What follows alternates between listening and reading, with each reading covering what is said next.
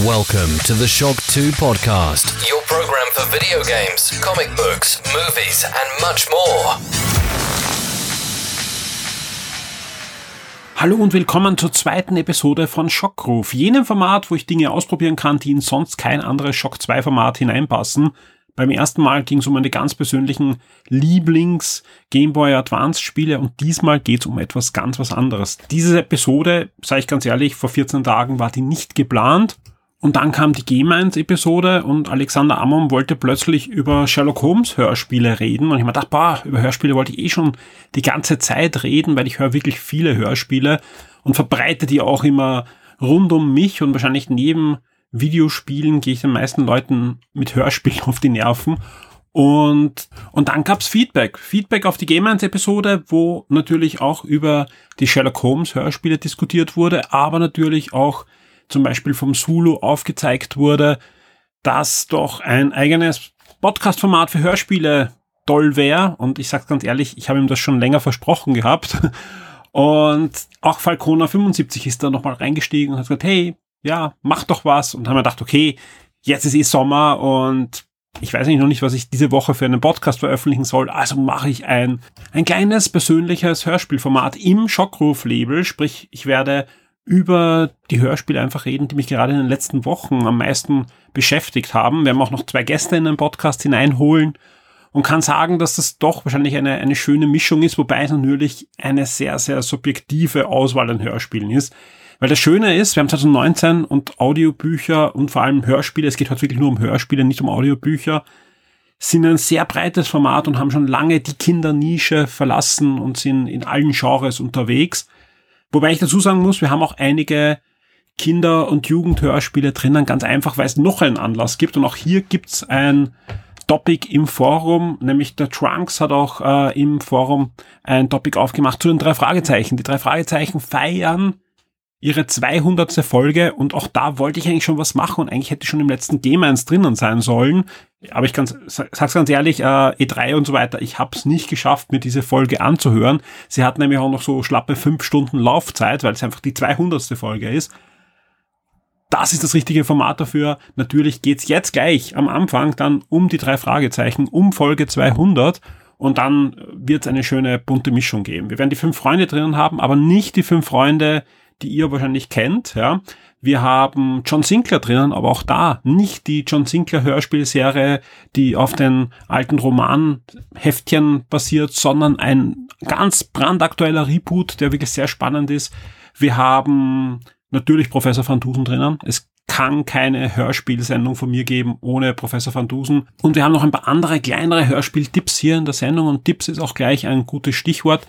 Denn 2019 leben wir wirklich im Scharaffenland, denn wenn ihr zum Beispiel einen Musik-Streaming-Service abonniert habt oder auch nur Amazon Prime-Kunde seid, ja, habt ihr schon Zugriff auf Hörspiele. Auf Spotify, auf Apple Music, auf Amazon Unlimited und so weiter gibt's so ziemlich alles, ja, also alles, was aktuell im Handel ist, wird auch dort abgebildet. Sprich, wenn eine neuere Folge von was auch immer erscheint, wird die auch dort sofort als Streaming angeboten. Das ist wirklich cool, vor allem könnt ihr um wenig Geld eine sehr hohe Bandbreite an guten Hörspielen hören.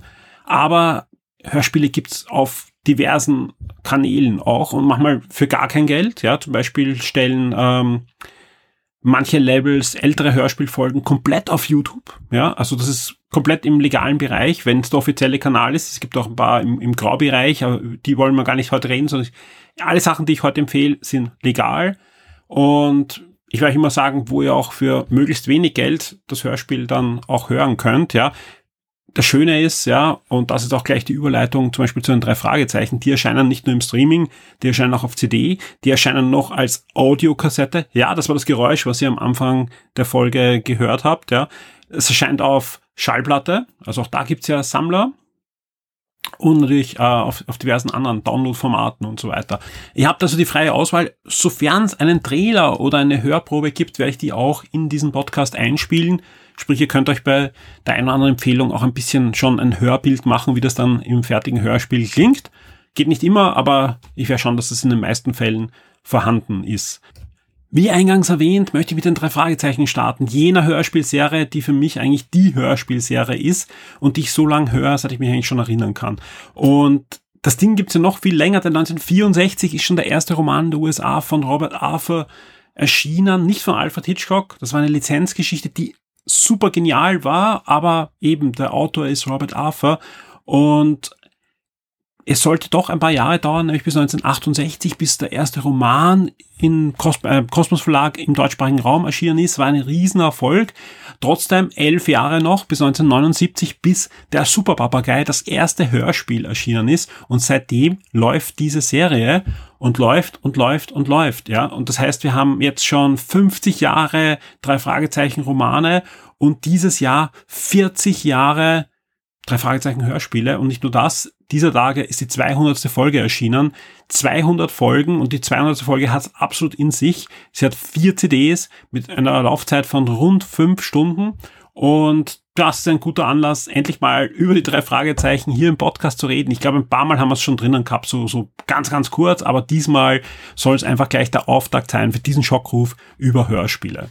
Obwohl die drei Fragezeichen ja eine US, ursprünglich eine US-Geschichte ist, die ja in Kalifornien spielt, in der Nähe von Los Angeles und eben auch von US-Autoren lange Zeit geführt wurde, ja, war trotzdem in der USA nach einem, ja, missglückten Versuch, die drei Fragezeichen zu modernisieren, 1991 absolut Schluss. Seitdem gibt's keine neuen drei Fragezeichen-Geschichten mehr in den USA. Im Gegensatz zu Deutschland, da ähm, hat der Kosmos Verlag die Rechte erworben, selbst Geschichten schreiben zu dürfen.